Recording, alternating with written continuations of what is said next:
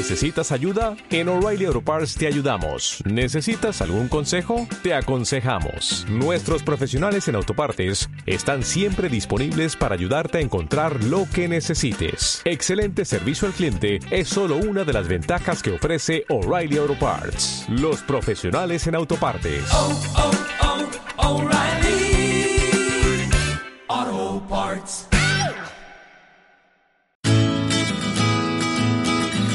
Inspiradores.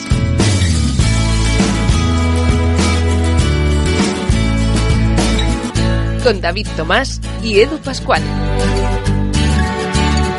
¿Qué tal? Bienvenidos a Lunes Inspiradores. Hoy en un nuevo episodio, un nuevo programa, donde nos espera una joven promesa, yo creo que ya más que consolidada, en nada hablamos con él. Es alguien que empezó a emprender desde muy, muy jovencito, alguien que, bueno, uno ya que empiezan a ser numerosos los eh, emprendedores, las emprendedores que están ahí ya ah, empujando, pero que muy fuerte. David Tomás, ¿qué tal? Bienvenido. Muy bien, oye, como siempre, efectivamente, como dices, hoy tenemos, eh, tenemos a alguien muy joven, Ostras, nacido en el año Es impresionante, ¿eh? 98, ¿eh? O sea, sí, justo, sí. justo tiene eh, 20 años, o no ha cumplido los 21. Así que mm, nada, tenemos, tenemos a alguien joven. Mira, es casi, casi como Ciberclick. que Ciberclick tenemos 20 años, pues él, él está ya, ahora, ahora sí va, va a cumplir los 21. Y, y siguiendo, evidentemente, la, la misma trayectoria eh, ascendente. No, no, yo creo que la suya todavía va- asciende No más. porque, ¿eh? exacto. Ro- Roberto Lifante, ¿qué tal? ¿Cómo estás? Hola, muy buenas tardes. ¿Qué tal? Muy bien, muy bien. Oye, ¿de- ¿dónde te encuentras? Porque me has comentado eh, fuera de, de micro que am, estás en, la- en la- una oficina de, de un ah, cliente y parece ser que, que le has pedido un poco un- bueno, un, un sitio un poco para poder oye, realizar la entrevista. Sí, correcto. Es decir, he ido a visitar a mis clientes de Campillo Palmera, una empresa logística de aquí de la parte de Murcia, y se nos ha alargado la reunión. Y le he dicho, déjame una salida donde no moleste que pueda realizar una llamada por Skype. Y nada, me han dejado aquí su sala y aquí estamos. Fíjate qué interesante, ¿eh? que a día de hoy la tecnología nos permite esto, ¿no? Trabajar desde cualquier sitio, que además es algo que para ti lo tienes súper interior- interiorizado, pero que hay personas que todavía tienen asociado el trabajo a estar en la oficina. Exacto. Claro, es decir, al final yo me paso más, más horas fuera de mi oficina que en ella. Era mi empresa, una empresa tecnológica, que todo, la mayoría del trabajo se hace a nivel de software, a través de control remoto. Yo con tener un portátil y conexión a internet puedo trabajar desde, desde cualquier parte del mundo, vamos. Exactamente, un poco aquí como siempre hablamos de, pues, eh, comentamos siempre sobre el tema del presentismo laboral, etcétera, etcétera, y cómo evidentemente pues eh, hay muchísimos tipos de, de- proyectos, de oficios, de trabajos, pues que se pueden llevar a cabo gracias a la tecnología desde muchísimos puntos. Bien, vamos a empezar, como siempre, eh, la gente que nos escucha, oye, que no le preguntas lo del lunes, pues sí, efectivamente, ahora mismo se lo pregunto. Roberto, tenemos aquí una pregunta, solo es una pregunta que es la misma que hacemos a todos nuestros invitados, y es, ¿qué es para ti un lunes? ¿Qué supone para ti el primer día de la semana? Pues a mí los lunes son un día que me gustan mucho, a pesar de, la creencia común. Y es que me encanta mi trabajo y, y yo estoy deseando que llegue el día laboral, es decir, eh, el enfrentarme al día a día, a las reuniones, a los proyectos que tengo que llevar a cabo. Eh, un día motivador, porque es el, arranque de la semana, ¿no? Y como amo mi trabajo, mm, estoy deseando siempre que llegue el lunes en vez de- del viernes. Aunque sí es cierto que, que nunca viene mal descansar, eh, soy una persona muy proactiva y necesito estar siempre haciendo algo. No soy esto de que se quedan en su casa viendo la tele acostada en el sofá. O sea, esto de los lunes entiendo que viene desde que eres emprendedor o antes ya tenías esta ilusión por el primer día de la semana. No, no, desde siempre, decir, bueno, es verdad que cuando iba al colegio pues prefería que era viernes, ¿no?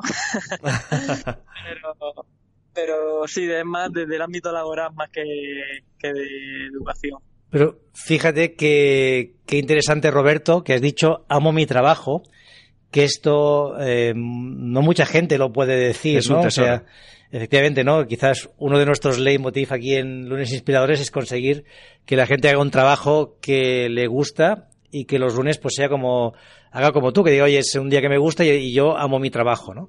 Así que tú ya con, con 20 años ya lo, lo tienes claro. A mí me gustaría pues que hablemos un poquito de, bueno, de todo esto, cómo se ha formado. Es decir, oye, ¿tú siempre te ha gustado lo que has hecho? ¿O ha habido algún momento en tu vida que digas, joder, vaya rollo, ¿no? a mí esto no, no me apetece. No, la verdad es que desde que nací eh, he sido así. Yo me he criado en un pueblo, Marinas, eh, y he vivido en un chalet en el monte eh, que no tenía nadie ni a mi alrededor, ni amigos, ni nada, y todos mis amigos fueran el libro, los perros, un ordenador con Windows 95 y una PlayStation 1.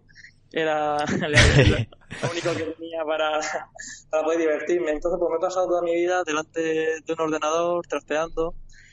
Eh, y así es como comenzó. Yo con 5 o 6 años ya manejaba mi Windows 95 haciendo pues dibujos con el Paint, ¿no? Trasteando. Muy bien. Y, ya pues cuando iba pues creciendo me metí en foros online, Oye, cursos. Y perdona que te corté, Roberto, pero era un poquito antes. O sea, tú em, tenías en ese momento, o sea, ibas a un colegio normal, estudiabas en casa, o sea, o tus amigos te quedaban lejos. Cuéntanos un poquito cómo era tu día a día, ¿no? Cuando eras así pequeño, pues en la primaria. En la primaria, ¿no? Eh, pues mi día a día era eh, del colegio a mi casa, luego hacía artes marciales, tocaba el piano y el resto del día con el ordenador. Eh, he tenido poca relación con los amigos del colegio, sino mis amigos eran de, otro ámbito, ¿no? De, de, las artes marciales o también eh, mis padres que tienen una pequeña empresa, eh, siempre me he codeando pues, con empresarios de, de, su nivel, ¿no? De, la zona, ¿no? Oye, y claro, un poco por lo que nos dices, ¿no? Yo, yo creo que ahora nos lo confirmas, tú tienes un, coeficiente intelectual más alto de la media, ¿no? No sé si estás en el colectivo Mensa o lo has mirado alguna vez, pero... Pues la verdad es que me han insistido mucho en hacerme un, test, pero siempre me he negado, nunca he querido hacérmelo. Bueno, eh, es interesante, ¿no? Al final cada uno se, se ubica. Cuéntanos un poquito eso. Tus padres nos eh, eran empresarios, y tú has montado una, una compañía que ahora hablaremos de ella, ¿no? Que es eh, Tech Analytics, que la montas con 16 años, que también... 15, 15. Claro, con 15, fíjate. Con 15 años, con 15. Hombre, no la envejezcas No, no, por eso, por eso, que ya... Es verdad que si hubiera sido con 16 era algo muy negativo, pero claro, con 15... Cambiaba mucho la historia. Ya, ya, sería viejo. Ya claro, con 15 entonces ya está, está bien. Cuéntanos un poquito de, de, de tus padres. Oye, ¿qué tipo de educación te dieron? Y cuéntanos también, oye, ¿cómo te ha influido para tú ser tan precoz en, en la compañía? Porque claro, con 15 años montar una compañía, algo te tienen que haber enseñado. Sí, pues la verdad, yo te explico. Yo, el, negocio de mis padres, que es una fábrica de mármol, eh, ha sido, pues, lo montó mi madre junto con mi padre. Mi padre ha sido marmolista desde siempre, mi madre estudió Derecho Laboral y cuando se casaron, pues montaron el almacén y la fábrica. Entonces, pues el negocio ha sido algo que yo siempre he mamado desde crío, ¿no? Eh, mi madre me ha enseñado lo que es la contabilidad, de, cuando me acuerdo cuando eran los trimestres, que yo con 12 años decía, ven Roberto, vamos a hacer el cierre del trimestre, te voy a enseñar qué es lo que hay que hacer, la factura, los recibos, el beneficio, lo que es el IVA, ¿no? Y estoy seguro, pues, Roberto, que tú ya le propusiste hacer un software para hacer esto. Decir, espérate que esto te lo, voy a hacer en blockchain. Que... No, pero es muy interesante porque ese tipo de conocimientos es verdad que se deberían dar en las escuelas. Y claro. es que nos encontramos perdidos ante, ante muchísimos trámites que hoy en día son, son claves para que e, no, con perdón de la expresión, no te caiga un puro. Sí, es decir, con 12 años yo ya sabía lo que es la base disponible, lo que es un IVA, lo que es el IRPF, el impuesto de sociedades, la renta, unos conocimientos que en mi opinión debería ser una materia eh, troncal en, la educación primaria o secundaria, eh, pues yo con esa edad yo ya lo sabía, ¿no?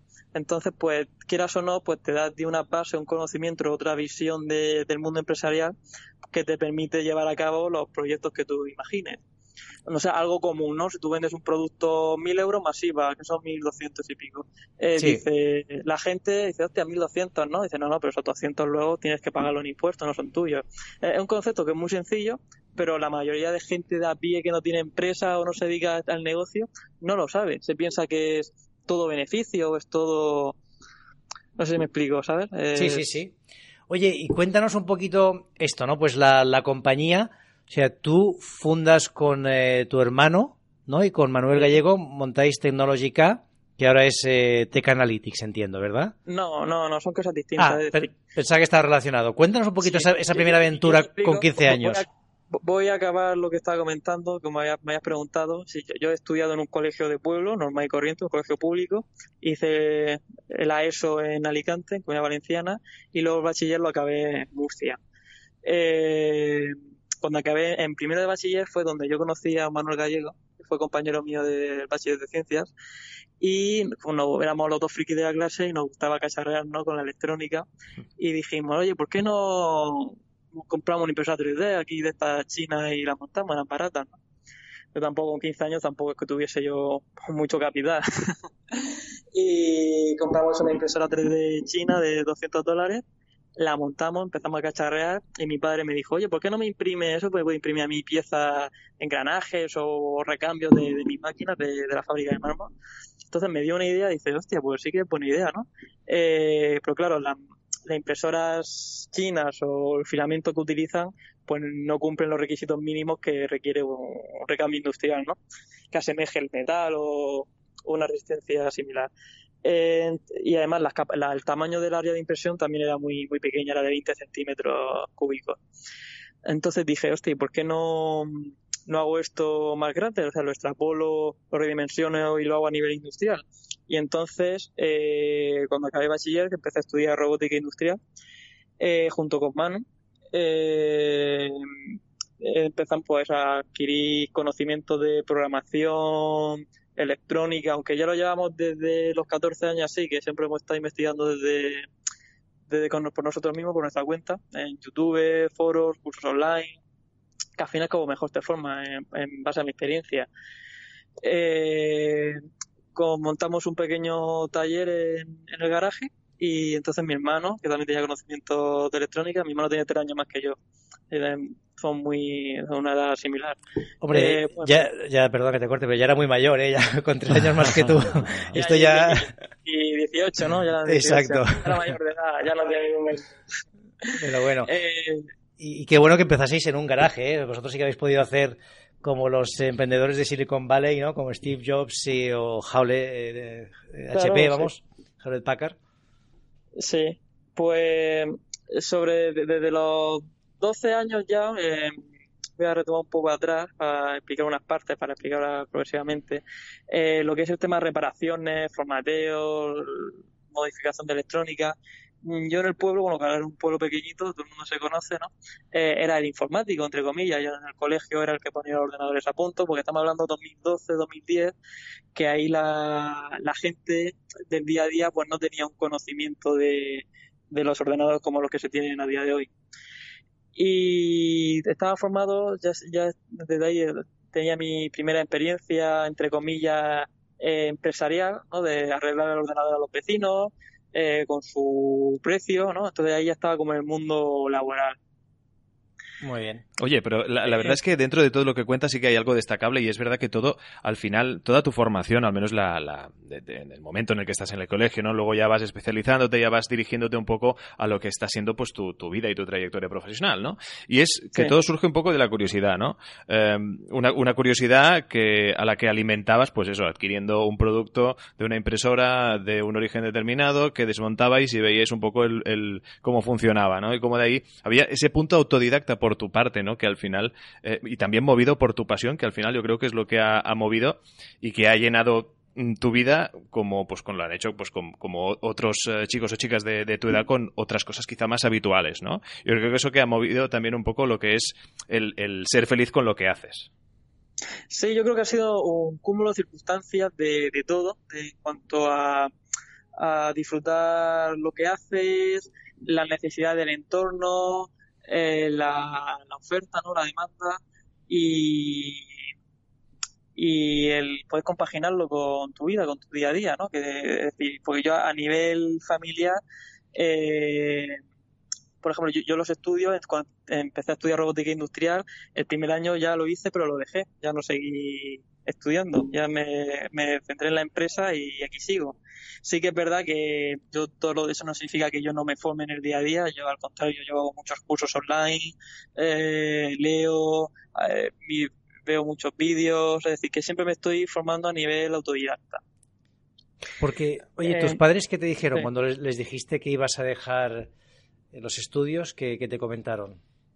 Eh, mi padre siempre ha sido de la mentalidad estudia, sácate una posición y sé funcionario y sé feliz tu vida, ¿no? Cobrando. Ah, sí, pero, pero, él, pero él no lo ha hecho. O sea, tu padre es eh, empresario. Mm, eh, Sí, mi padre es empresario trabajador. Él, él ha sido marmolista toda la vida. como también fue una persona, nació en una familia humilde y tuvo que ponerse a trabajar con 16 años. Claro, supongo que por todo lo que le ha tocado currar, ¿no? Y todo a largas horas, largas jornadas diarias, dijo, oye, hijo, con todo lo que puedas ahorrarte, ¿no? De todo esto. Eh, mi padre no quería que, que viviese lo que es una empresa, eh, los préstamos, avalar, impagos, deuda, es decir, es algo que al final son cosas duras que tienes que soportarlo y tanto a, a nivel contable, ¿no? Saber gestionar una empresa y tanto a nivel psicológico soportar la presión que eso acarrea, ¿no? En tu vida. Eh, que eso también es una de, de las partes que no se dicen cuando se emprende, pero el llevar una empresa, una empresa no es, uy, monto una empresa, me va bien, gano mucho dinero y me compro Claro. un Mercedes. No, no, no. Ojalá fuese así, ¿no? Pero desgraciadamente es mucho más Claro, no, no, está, todo. está claro. Aparte, entiendo también que cuando te, te lías con 15 años, pues evidentemente a, a fundar junto pues con tu hermano, con eh, Manuel Gallego, pues eh, Technologic, em, recurres a algún momento, entiendo, a la, a la, a la eh, digamos, experiencia profesional de, de tus padres a nivel de consejo en algún momento. Sí, eh, en verdad, como ya tengo un entorno empresarial de conocido, eh, yo al final iba preguntando, pero siempre he sido una persona muy independiente que me ha gustado tomar mis propias decisiones. Es decir, e- era como si me dices, no pongas el dedo en el fuego que te quemas, pero si no me quemo no te creo. Claro, ¿Sabes? ensayo y error, ¿no? Un poco. Efectivamente, ensayo y error. Claro. Y yo, yo sí que es verdad que yo escuchaba a todo el mundo, siempre soy una persona que me he juntado con gente mucho mayor que yo. Es decir, mis amigos no tienen mi edad, mis amigos tienen 30 años, 50 años, 40 años. Claro. Por ejemplo, hace un par de años que me hice rotario y, y mi grupo de amigos son cuarentones y cincuentones y, es mi día a día. Y dice, hostia, está aquí el chaval, de, quién es el hijo de quién es este hombre, ¿no? Claro. Porque es verdad, o sea, el, el relacionarte profesionalmente, ¿no? El vincularte en proyectos donde hay esta variedad de, de edades y sobre todo esta distancia con la tuya. Entiendo que se deben haber vivido eh, to- todo, obviamente, y entiendo que con el debido respeto, pero situaciones eh, en las que sorprende ver a alguien tan joven, comprometido con proyectos y además siendo como eres tú un poco uno de los emprendedores más precoces del panorama empresarial nacional. Sí, la verdad, la verdad que eso entiendo que sí seré de los más jóvenes, ¿no? Supongo que habrá más gente como yo, imagino. Sí. Eh, pero, pero al final fue algo, por lo menos en mi entorno, eh, que no se estaba acostumbrado a ver. Cuando la gente no me conocía que empecé en el sector, eh, en el sector empresarial, y yo iba y dice, ¿tú quién eres el becario? ¿Eres el hijo del jefe? Y digo, no, no, soy yo, Roberto, el, el jefe, vamos, el dueño. Y claro, al principio, pues, pues tenías que caerle muy bien a la persona que te recibía para que depositase la confianza de su empresa eh, en ti. Porque cuando yo creé Technology, en el departamento de impresión 3D, eh, Technology está enfocado a lo que es servicio de impresión 3D y, y fabricación de, la- de estas máquinas, ¿no? Eh, de manera paralela, fundé TK Analytics, que es lo que me habías comentado al principio, Correcto. que es la consultoría tecnológica, que TK Analytics es donde hacemos pues desarrollo de software, ciberseguridad, servidor de, de computación en la nube, marketing digital, mm, hardware, yo, o sea, yo por qué hice esto, dice, hostia, son va- varios, varios palos, ¿no? Que tocan. Al final mi sueño es tener un holding tecnológico que solvente todas las necesidades informáticas que requiera cualquier tipo de empresa, ya sea una pyme, un autónomo o mediana o gran empresa. Actualmente nuestros clientes, tenemos clientes de todo tipo, tenemos eh, pequeños autónomos, tenemos pymes y hemos trabajado con Telefónica, Navantia y empresas similares. Eh, es decir, no, no nos cerramos nada y nuestra filosofía en la empresa siempre ha sido pues democratizar la tecnología a, a todos los ciudadanos, a todos los empresarios, para que tanto un autónomo como una pyme pueda competir en cuanto a tecnología a una multinacional.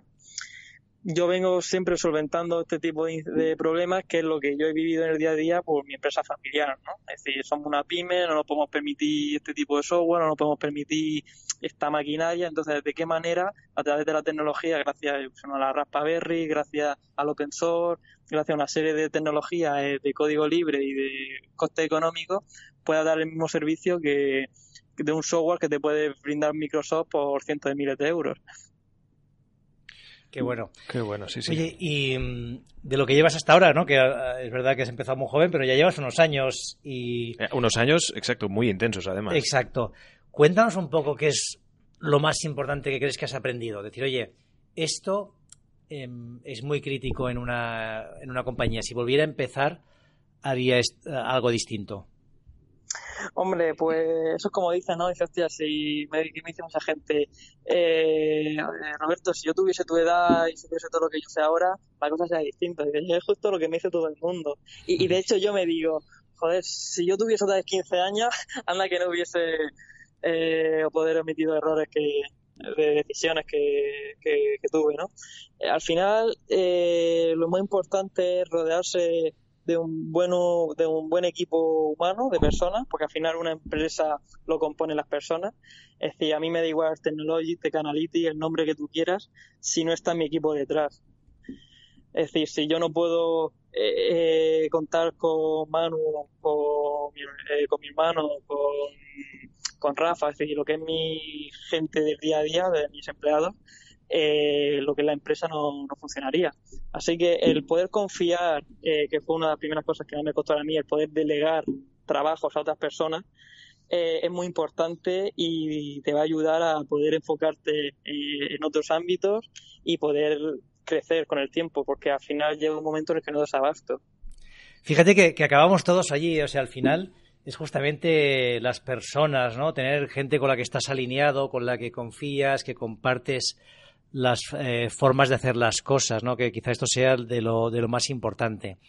A, mí hay un tema que te quería preguntar, ¿no? Y, no sé, a mí a, a veces me sorprende, ¿no? De, yo hablo con personas, lo que tú decías, con personas un poco más mayores y seguro que tú te has encontrado, ¿no? Que digan, oye, no sé si usar la palabra cuarentones o cincuentones porque maduros. Sí a mí me, está este Sergi Mas no que habla de los cincuenters ¿no? que es como, los cincuenters que sí, es más moderno no es eh, hablar de los cincuenters queda mejor que, que, cincuentones. Pero fíjate una cosa no hay mucha gente eh, que a una determinada edad depende ya de cada uno decide que ya no va a aprender no y, y Claro, estamos en un mundo en el que... Que, que ya no voy a aprender, eh, perdona que te interrumpa, eh, estoy totalmente en desacuerdo. Es decir, claro. Eh, yo desde, desde, los tres años que me apunté a artes marciales, lo primero que te enseñaron es el logotipo de las artes marciales, que esto se puede asemejar a la vida, eh, una filosofía de vida es, es, redondo. ¿Qué quiere decir? Que no significa la perfección y que nunca se deja de aprender.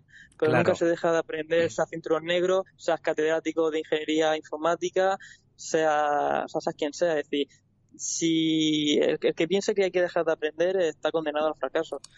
Tú nunca puedes dejar de actualizarte, de ver las últimas noticias, los últimos inventos. Es decir, eso claro. jamás. Por ahí, por ahí, justamente por ahí iba, ¿no? Porque yo creo que hay determinados bloqueos, por ejemplo, ¿no? Tú estás en, en temas de, de, blockchain, estás en temas, digamos, innovadores, y hay ¿Sí? gente que se bloquea, ¿no? Y dice, oye, yo tengo, pues esto, ¿no? 50 años, a mí lo del blockchain me queda muy lejos. Y dices, bueno, a ver, vamos a ver, si tú te quedan como mínimo 20 años de trayectoria profesional, si el blockchain es una realidad, pero, pero va a ser una realidad todavía más, más clara en pocos años, ¿no? O sea, vamos a ver cómo está en nuestra, forma parte de nuestra vida y está en todos sitios. Tú no te puedes aislar de esto. Sin embargo, mucha gente piensa que es muy complicado. Tú que, que oye, que lo has, lo has, aprendido de joven, pero has tenido que aprender igual que todos, ¿no? O sea, ¿qué, qué les claro, dirías o, cómo les animarías? Es una tecnología nueva. A mí me da igual tener 15, 20 que 50 años. Y yo tengo, como todo el mundo, empieza desde el principio. Al final son las ganas que tú quieras ponerle claro. a aprender.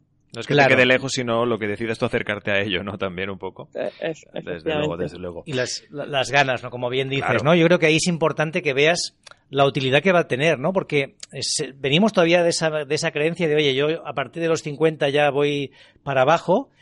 Y es verdad, oye, que evidentemente esto es innegable, ¿no? O sea, hay un tema eh, físico y metabólico, ¿no? Que, que, tu cuerpo cambia, pero, pero eso no quiere decir que puedas dejar de aprender, ¿no? Es decir, si tú creas los mecanismos y los hábitos, puedes aprender cualquier cosa, ¿no? Desde una tecnología como blockchain a imprimir en 3D o a programar lo que quieras, ¿no? Es un tema más de, de una creencia. Efectivamente, yo conozco gente que con 50 y 60 años se han metido en la universidad a estudiar medicina e ingeniería. Es decir, la gente dirá, ¿dónde va estas personas a su edad a estudiar esto? Y dice, oye, pues si en seis años se saca la carrera, pues ya son ingenieros, ya son médicos, ya entienden el tema. Es decir, para mí la, la edad, tanto por debajo como por encima, no, no es un problema siempre y cuando tengan las ganas y la motivación de, llevarlo a cabo. Claro, el, el, tema es justamente ese. Además, das un punto muy clave, ¿no? Dices, oye, al final en cuatro o cinco años eh, serás ingeniero.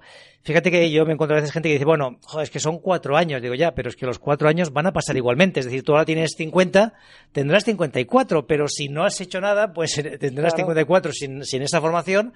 Y si has hecho algo, primero, habrás estimulado tu cerebro, habrás aprendido cosas, estarás más joven y más activo y evidentemente tendrás ahora una formación que vete a saber tú dónde te va a llevar, ¿no? Te, va, te puede abrir muchas puertas. Efectivamente, es decir, el, el saber nunca ocupa lugar. Ahora, que yo no estoy de acuerdo con el sistema educacional de España y por lo tanto por eso decidí eh, formarme de otra manera, eso ya es algo personal mío, pero no quiere decir que el tener un título o el tener una educación, más que un título, decía, a mí los títulos me dan igual, decía, a mí me da igual que me diga yo soy ingeniero informático, doctor, no sé qué, o me parece muy bien, pero demuéstramelo.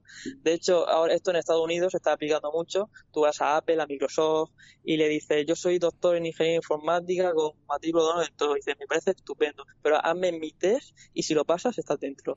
Y, y este test lo puedes hacer tanto un ingeniero como una persona sin, sin el colegio básico. Es decir, mientras pase sus exámenes de que te imparte la que te impone la primera la propia empresa da igual el título que tengas tienes que demostrar que sabes hacerlo Efectivamente, ¿no? O sea, al final estamos de acuerdo que, que, la, que la educación, la formación se tiene que reinventar. Aquí, aquí tuvimos en su día a Christopher Pommering. Correcto. De Learn Life. Sí. Siempre me, equivoco con mi Lo has dicho como un poco asustado, pero, pero tranquilo, no está aquí. Está, o sea, podemos decirlo. Así que nada, los que no hayáis escuchado la entrevista a Christopher y os interese todo el mundo sí. de la educación, cómo se está reinventando, iros al, al, podcast que seguro que os va a interesar. Y que seguro, y estoy más que seguro, y espero y deseo que de allí pues salgan personas, ya no solo estudiantes, sino personas que tengan tan claro qué querer hacer, que tengan claro que asumir el riesgo de probar, de fallar, de volverlo a intentar como nuestro invitado de hoy, Roberto Lifante, al que te pido para acabar, Roberto, un poco eh, objetivos a corto y a largo plazo de, bueno, de, pues evidentemente de tus proyectos y, y, y de tu trayectoria profesional. Bueno, pues cuando empecé con 15 años, estuve dos años en pérdida, siempre ir reinvirtiendo en el negocio, llegando, eh, el año pasado ya obtuvimos beneficios y este año vamos a cerrar la facturación en menos de 2 millones de euros. Así que con 20 años de haber pasado menos de 5 años de pérdidas a facturar ya millones, eh, para mí es un logro que tenía en mente. Ahora mi próximo objetivo, ya que lo que es la empresa se sostiene por sí misma, es lanzar Teca Cloud, que son los servicios de computación en la nube, para competir con One and One, eh, Azure, Ansys y demás compañías similares. De acuerdo, oye, sí, sí, enhorabuena porque aquí a corto plazo. exactamente, está siendo intenso y más que lo será y creo que lo disfrutaréis muchísimo. Um, David Tomás, llega el momento de las conclusiones. Pues nada, yo me voy a quedar con una que es eh, estar aprendiendo constantemente, no ponernos eh, barreras mentales, como bien decías, ni de edad ni de capacidades. Creo que todos podemos eh, estar mejorando y aprendiendo y creo que tú eres un gran exponente de cómo, oye, de, desde muy pequeñitos, desde muy joven, eh, has tenido esa curiosidad y esas ganas de aprender y evidentemente eso no puede llevarte a otro sitio que el éxito profesional y sobre todo personal. Roberto Olifante, muchísimas gracias y muchísima suerte. Gracias a vosotros. Y no os olvidéis todos de suscribiros al canal y de recomendar, porque Edu, si no lo digo yo. No, no, no, oye, no, a mí me, encanta, me encanta que compartas esta información y es verdad, es que es muy relevante, es súper interesante que nos deis vuestra opinión, que nos eh, compartáis evidentemente y que comentéis, que dejéis propuestas de invitados. Nos encanta eh, poder cumplir esas peticiones porque cada vez sois más, la comunidad de lunes inspiradores cada vez es mayor, algo que nos sorprende y nos ilusiona y nos hace felices a partes iguales. La cualquier cosa, eh, muchísimas gracias. Eh, esto es, ¿Qué quieres añadir? David? Sí, no, iba a añadir que justamente ayer estaba en un evento, estábamos en, en IFEMA, y no una, sino dos personas se me acercaron para decir que, que nos seguían, que les encanta el, el podcast y que sigamos así. Así que nada, Edu, no, qué bueno, no qué bajes bueno, aquí la bueno. guardia, que No, hay que no, estar ni a mucho tope. menos. Esto da energía como no os podéis llegar ni a imaginar. Muchísimas gracias a todos. Estos lunes inspiradores, cuarta temporada. Suscríbete a nuestro canal de YouTube, a nuestra cuenta de iVoox y síguenos en Twitter, arroba lunesinspirador. Lunes Inspiradores.